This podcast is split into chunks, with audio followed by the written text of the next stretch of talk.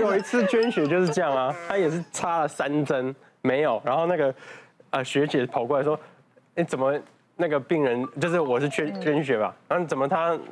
叫了那么大声，这样，嗯，叫很凄惨，整车都在看我。我说他没有插中，然后跟他一样，对不对两个礼拜发炎，我手抬不起来的。哇塞，那你那个真的很严重，是真的是这样。哇，那个那个捐血的针真的很粗，就算我们一般的人完了以后，也都要加压很久才会好。是是，因为针头比较粗嘛。对对对对。我还有遇过那个打完针昏倒的事件，就是是我我们不是常常会身体比较不好，需要去医院打那种。比较粗的那一种营养，然后对它很大一管，然后要这样打进去之后，你就会马上恢复体力嘛。然后那一天我就去诊所打，可能是新手护士，他就问我说：“你有没有吃东西？”我说：“有，我刚刚塞了一个面包。”他说：“那没问题，我就帮你打一打，你等一下就可以走了。”他就打进去之后，大概十秒而已，就这样推进去，推 太快，推。然后我觉得喉咙好热，好热，好热，我就昏倒了。真的，我昏了两个小时啊！我醒来之后，我看到那个时间已经是九十点，我吓到。他就说不好意思，我们不知道你的体质就是这么敏感，就是推太快，竟然就真真的昏倒，就睡了两个小时。哦，你在哪里偏乡？没有，就板桥而已啊，我们家附近啊。因为因为这个哦，也是因为以前我们曾经去支援过那种开业医的部分，嗯，他们这些老前辈都会教我们，就是说。因为第一个要省时间嘛，你打点滴时间要比较久嘛。哦。那第二个是成本，因为你这个这个点滴的话，整个成本会比较贵，所以你打针会比较快。嗯。啊，而且第三个是说让他们有感觉嘛，就是说哦，我我有在打药，我在打药，你就看得到。对，这这种的感觉。那另外一个是说，他们这样子说，哦，我这个哈。独家配方，因为不会给你看到有什么成分、什么成分在那边，所以他可以给你收的贵一点。其实我自己也是从住院师、实习医师都有当过。然后我记得以前我当总医师的时候啊，那时候病人真的都很多，就是因为都是要跟一个大的主治医师，主治医师下面可能都十几个病人，然后今天可能七八个来开乳房，然后三四个开胆囊，啊，每天查房通常。总医师就是站在前面，然后带着其他的，然后住院医师就是 key order，然后实习医师呢就是负责换药。那有时候呢，主治医师讲了什么事情，不见得实习医师真的全部都记下来。我曾经遇过，就是那个病人其实是有一个病人，他就是胆囊开完了，他引流管已经剩二十 cc 了，已经其实可以主治医师查完就说，哦，这个引流管可以拔掉，然后走到下一床，然后看，哦，这是乳房术后的病人，这引流管还要摆几天，然后于是就走掉了。然后实习医师就是可能那个病人太多，我就搞错了。就是就把那个乳房的那个引流管给拔掉，那那个乳房的病人其实才刚开完几天，大概三四天，引流管还大概还有五六十，然后但是那个实习医师就推着换药车过去，哎，医师说这要拔掉，然后那个病人也不以为，就是就哦真的哦，他就把它拔掉了，然后直到下午的时候呢，就突然有那个胆囊的病人突然走到护理站说，哎，不是说要拔我的引流管吗？怎么都没有人来帮我弄？哇塞！然后于是真的就哦，然后我们总医师就知道啊出包了，就是可能会发生这种事情，是，那我们过去就要稍。微 cover 一下，因为嗯嗯，因为我们就会就是可能会稍微婉转的跟病人说，嗯，就是哎，其实你那个引流管的量真的有变少了，其实管子放久了，可能真的有时候也会有管路上的感染，我们先帮你拔掉。因为病人好感谢啊，病人听了也就没有什么问题，然后就就帮他安排回门诊，就他好，就因为也没管子，他就回门诊，然后再在两三天后的门诊再抽一次这样子。因为我就是会有那种压力大，会有免疫系统的问题。我记得我第一次鬼剃头的时候，我非常紧张，因为你知道女生的那个鬼剃头，你就会觉得自己就是说风一吹过来啊，然后你就会看到一块是秃头的，而且我那时候还不知道这个是鬼剃头，因为那时候才不到三十岁，嗯，然后第一次我想说，我怎么会掉头发？我头发超多的，然后我还特别去大医院挂了一个主任皮肤科主任的医生去看，医生看了一下，哦。我为什么开心？想说，来，你进来，就拉我到一个帘子后面。我想说，天哪，这很严重吗？这个是怎么样？医生要特别的看我是不是？就他就拉了一个这样子的椅子叫我坐下，然后旁边呢就有好多个年轻的那种医生抱抱着板子，然后他就说，来，你们过来围在他这边，然后就把我这个头这样子扒开，然后全部的人就这样子围在我旁边看，他们就说，你们看他这个，你们觉得是头皮霉菌？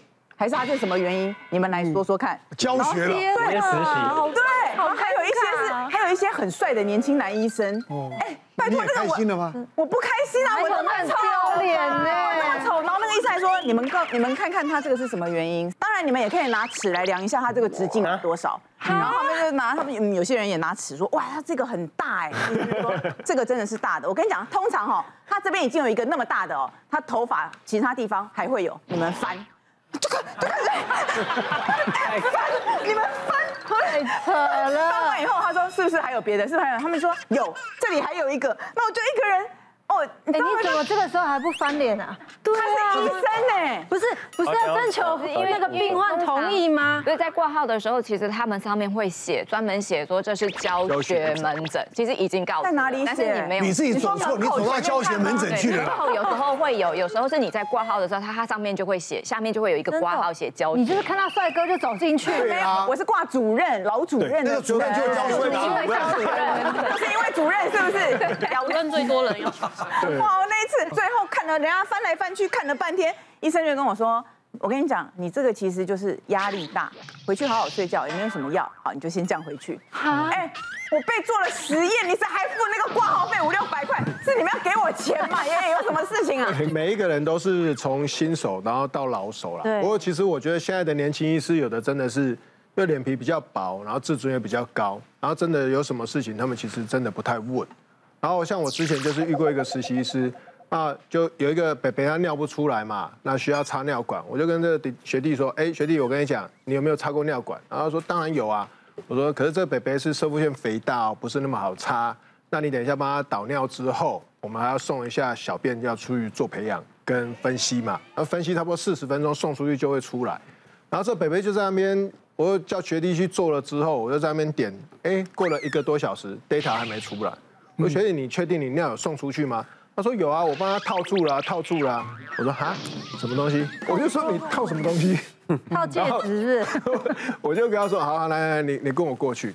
然后我去看的时候，我就吓一跳，还有那个北北一个人来，没有家属。嗯，因为他就拿一个塑胶袋，然后北北前面那边帮他用那个橡皮筋绑。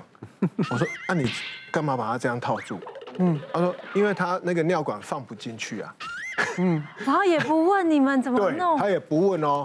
他真的就是，真的就是很爱面子那一种。好，我们接下来看五颗星，亲友送礼反让病情加重，五颗星。这件事真的还蛮夸张的，因为那个时候我不是生小孩是剖腹产嘛，大家都交代剖腹产不能吃麻油。嗯，可是任何东西。没有吃，没有加上麻油就会很没有味道。你好喜欢麻油啊！我真的很喜欢。麻油菜。对。就是每一样东西，就是白饭、青菜、木耳那些，我就觉得很无聊。那刚好那天我高中同学来看我，他就带了一碗鲈鱼汤。那鲈鱼汤里面就有姜丝跟葱，然后所以我就把那一碗就整个喝掉，然后姜丝跟葱也都吃掉。结果一站起来，就是吃完不到十分钟，本来是坐着嘛，就一站起来。我的那个下面就像水龙头这样开到最大，血是这样，哇，是真的这样全部这样下来，就裤子地上一滩全部都是，然后就立刻送到妇产科医院，然后医生就说这不可能是恶露，因为我昨天帮你就是开刀的时候，我是手伸进去把你所有东西都捞的很干净才缝起来的，他就开始问我吃什么吃什么吃什么，可是都没有吃到地雷的食物。后来他就说，应该是我对葱姜蒜太敏感，就是体质敏感到比较燥的，不能吃姜啊、蒜啊、辣椒，除了麻油以外，通通都不能吃，所以才会造成大血崩。那你之前吃没事吗？没，你说没有生小孩的时候都没事。呃，那天还输了。伤口，输了两千 CC 的血，因为流太多血，哇塞，人体一半的血嘞，就是一路上都一直在流血，一直流血，这真的是葱姜蒜的问题吗？我在想，可能葱姜蒜的问题是比较小了，那反倒是有几个可能，第一个就是说我们的料理里面有加酒。酒跟人酒。跟人参的东西，事实上会加酒。血管扩张。它会加酒，没有酒跟人参去腥味嘛？对对，所以酒跟人参的东西会让血管扩张。所以一般像产后或者说开完刀以后的病人，我们都会跟他讲说，在有出血的情况之下，九根人参一定是不能碰。嗯。那还有一个情况就是说，会突然这样子的情况之下，可能那个汤是热汤。嗯。啊，因为我们吃热的东西呢，就是很热的，有时候哇觉得很刷水，很很很舒服。事实上这个时候会让我们的子宫会放松。